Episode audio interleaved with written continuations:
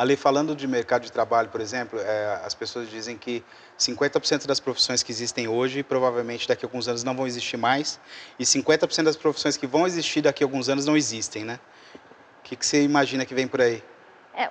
Vem muita coisa, mas a primeira, assim, que me chocou muito com a rapidez que eu acho que isso vem, acho que o varejo é um mercado que está em constante Sim. transformação, a gente está vendo, né, primeiro teve aquela onda, ah, porque vai acabar as lojas físicas, o, o varejo se transformou, sim, uhum. numa experiência, mas também, aí vejo pelo lado da associação comercial, uhum. é uma grande fonte de emprego, claro, né? Claro. Existe muita mão de obra no varejo, Claro. Só que a automatização está chegando no varejo, acho que é até mais forte Sim. do que chegou na indústria. Sim.